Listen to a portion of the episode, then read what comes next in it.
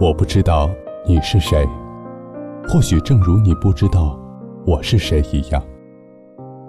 但是我们每天都一样，会在黑夜里翻来覆去，期待、孤独、害怕、绝望，然后失去。那些故事里分明刻着我的影子，却从未提起我的名字。我想要给他一个拥抱，可那是一张我不熟悉的脸庞。嗨，欣然，你是认识我的，你明白，我了解，只是我们都没有说出来。这里是 FM 八七二零二午夜电台，晚安，陌生人。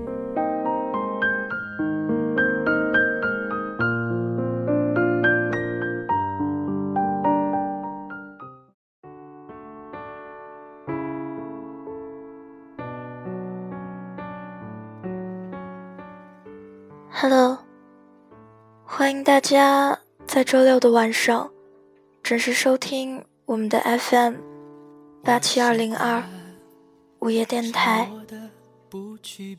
晚安，陌生人。我是这里的主播欣然。我闭上我的双眼，喧哗的世界。只有一个人的脸。你知道，爱情它什么叫做多余？多余就是夏天的棉袄，冬天的蒲扇，还有等我心凉以后你的殷勤。今天。是十一月二十八号。此时此刻，你们听到的歌曲来自于张杰。留言有一千分贝，希望这首歌曲能够带给你们一个不悲伤的夜晚。晚安，陌生人。他们的罪，我无所谓，只想守着你的梦，度过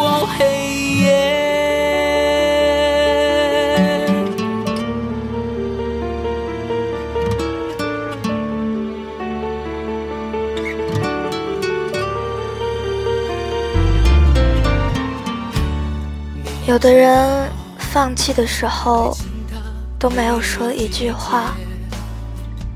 在我生命中，有那么多需要你在的时刻，可是你都不在了，所以在那之后，你就真的不用再出现了。没有什么好留恋的，所以离开了。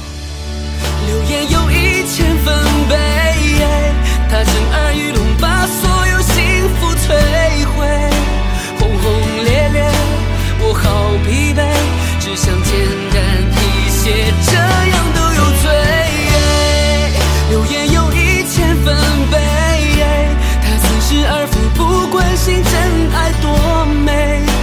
他们的罪我无所谓，只想守着你的梦，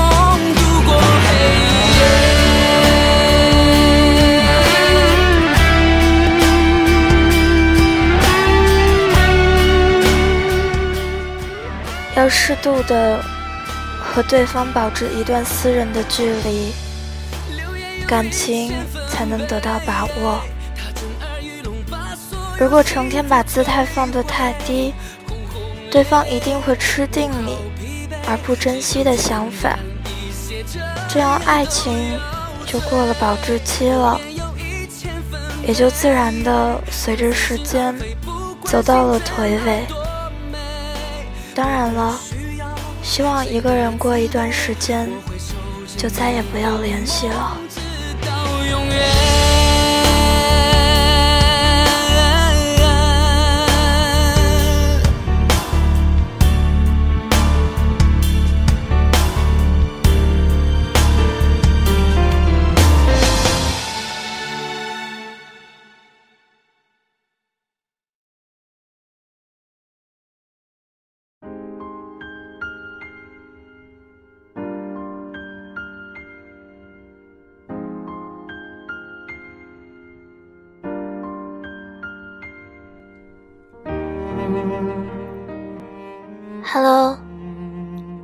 大家在周六的晚上准时收听我们的 FM 八七二零二午夜电台。晚安，陌生人。我是这里的主播，欣然。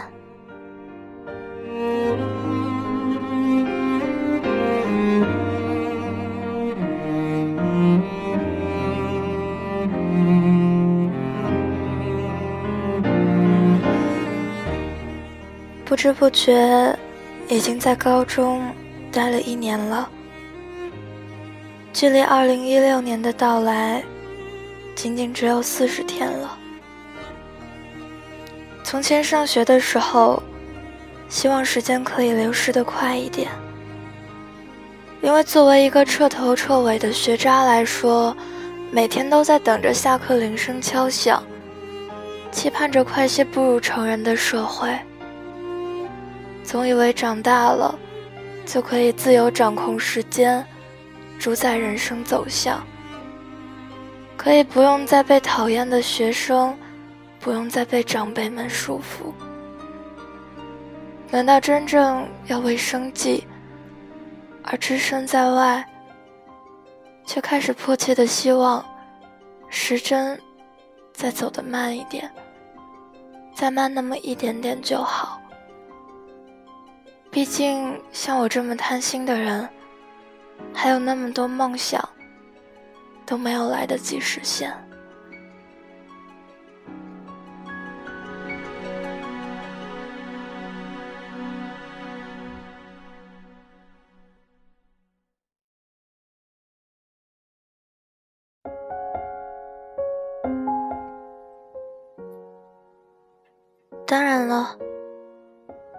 直觉得，以为这个词，它就是个虚伪的命题，很难去得到一个确切的印证。随着年岁的增长，会让我们越发懂得，时间的流速本来就不由得人去支配，人生的走向大多也是身不由己的。快节奏的生活，也根本容不下那么多假想的以为。梦想之前，要先学会填饱肚子。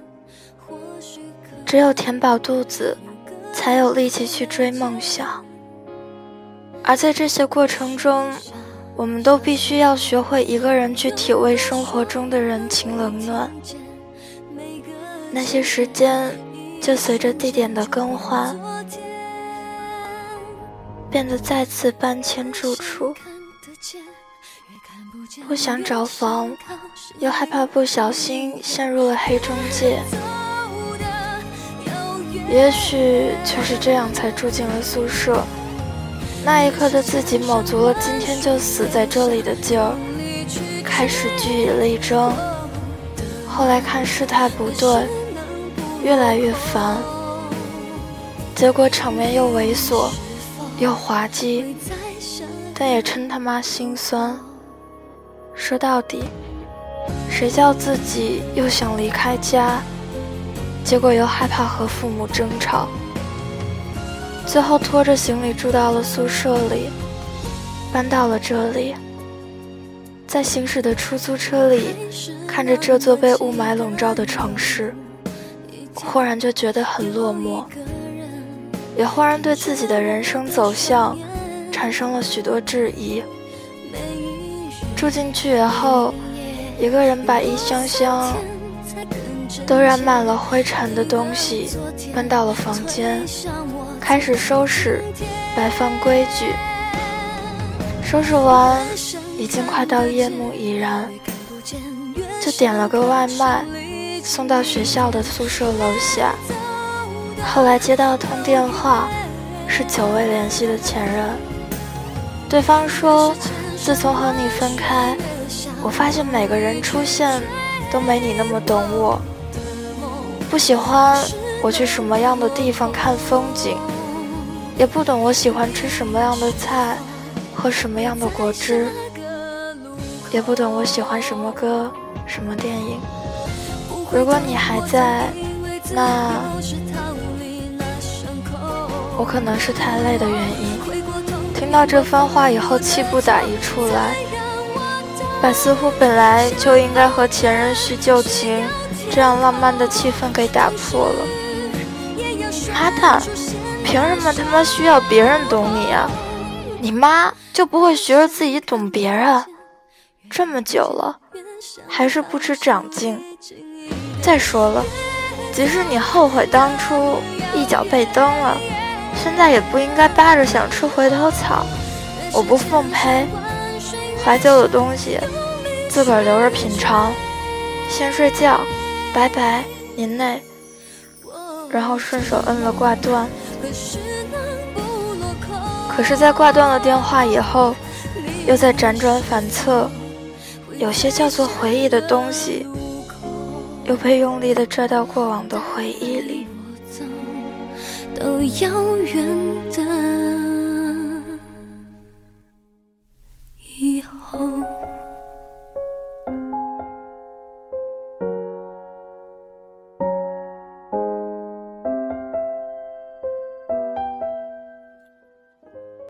对方是我真正意义上的初恋。结识在某一桌朋友聚会的生日宴会，那个时候有很多人坐在一起，一直默默的唱歌，从忽然好想你，唱到了薛之谦的几个你，这样的过程。完全就是在嘈杂的 KTV 包厢，显得熠熠生辉。可能是因为先被对方看上的缘故，所以甘愿分手，也懒得花精力，上演了很多狗血剧情。初如每月十四号收到礼物，录制情歌 CD，起一身鸡皮疙瘩的事儿都干过。不过功夫不胜某人心，两个月以后，终于分手了。当时即使在一起了，他待我到后来，都比我待他显得冷漠。朋友总爱开玩笑，说我是暖屁宝，因为热脸贴冷屁股专业户。他得知了朋友的这些看法。只是耸着肩，抿着嘴笑了一下，然后继续保持着这种高冷的姿态，而我每天要像供着一尊佛一样捧着他。时间久了，就习惯了这样的相处模式，未必有不妥，有不妥也不觉得。后来高兴的几乎要飞了起来，每天起来的第一件事。就是回班里看看他的桌子收拾的怎么样。下课的时候打一杯热牛奶，等他从呼噜声中醒来。最有意思的事情就是一起吃午饭，然后出门再进班门。晚上最开心的就是能坐在球场看他打场篮球。偶尔觉得没有给他带早饭，就像是犯了混蛋一样的愧疚。周末逮着空就会攒钱，领着他去看电影，或者找朋友相聚。他一个电话打来，我就要提前逃离他身边，结果因此冷落了许多朋友。幸好当时也没有什么朋友。所以也没什么好计较的，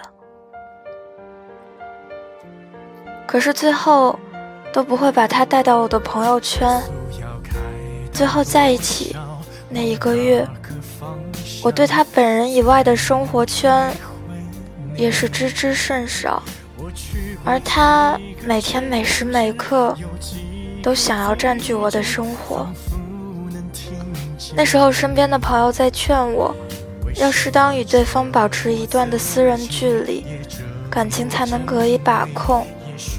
如果成天把姿态放得太低，对方一定会感觉吃定你，而不珍惜，所以产生这种想法。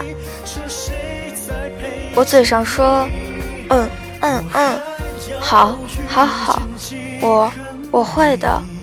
可是见到他的瞬间，立马恢复到原状。我觉得这才是爱情本身的原样，不伪装，不尝试，不猥琐。后来分手了，没有任何理由，我提的，只希望一个人过一段。我让他千万别联系我。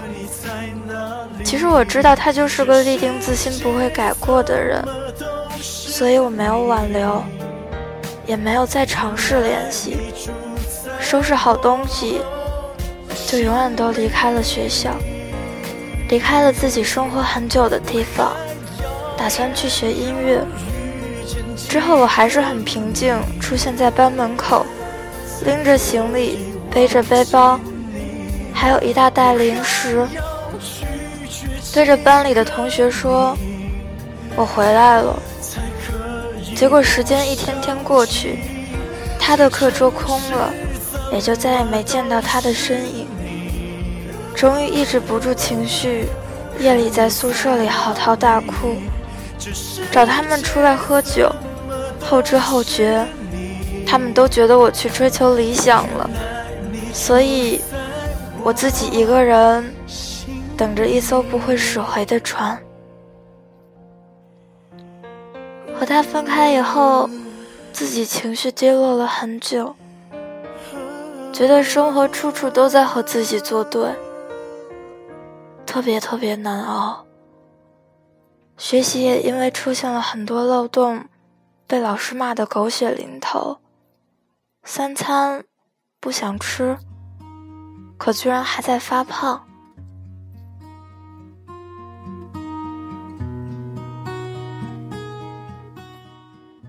某天夜里，在学校。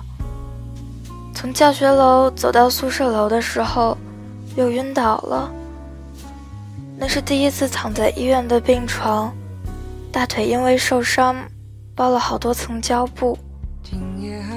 朋友给我端粥，端的他手上起了个泡，结果我感动的把粥都喝下去，又开始抱怨他们为什么这么久才来。后来又想起来。自己彻夜不眠，在他床前照顾他的情景，那一刻对自己，说实在的，是恨的。朋友见此没多问，除了宽慰我，还有抱怨自己以外，也跟着我一块骂对方有多渣，有多贱。不过把话说回来，和他在一起的这两个月都是开心。知足也自愿的。若再苦苦埋到自己有多不宽宏，后来时间就是一剂良药。随着去了高中，开始了不忙不碌的生活，而腿上的疤也一直带着它具有的成色与形状，也许会陪伴我的一生。后来伴着微风，还有晨光。他发来了短信，但我知道一切事物都会有它的保质期，大步流星，绝不回头。于是我选择回复他，不要开始，继续彼此寻找新的生活，找不到，别再打扰我。或许，每一天支撑我的，也就是在一个空闲。可以时刻为自己做一顿喜欢吃的饭菜，可以扛下生活里所有的困厄，可以学会善待自己。每天支撑我走在这座城市里的，也大抵是因为内心还尚存有梦想。其实也想过，或许某天清晨醒来，就会想要回家，回到最初的起点。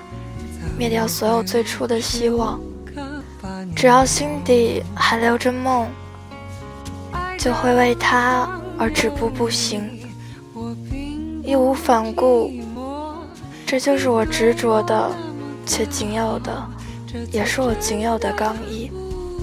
想想关于那些时过千境后的人或事，我只想说，在我梦里或生命里，多么需要你在的时刻，有那么多，可你都不在了，所以在那样的时间以后。就请你再也不要出现。生命依然那么美好，从起点到终点，路途中有人离开，有人走近，但是他们不会全程陪同，给每一个人途经的伴侣一份温暖的回忆，包括生命本身都不会永远陪伴。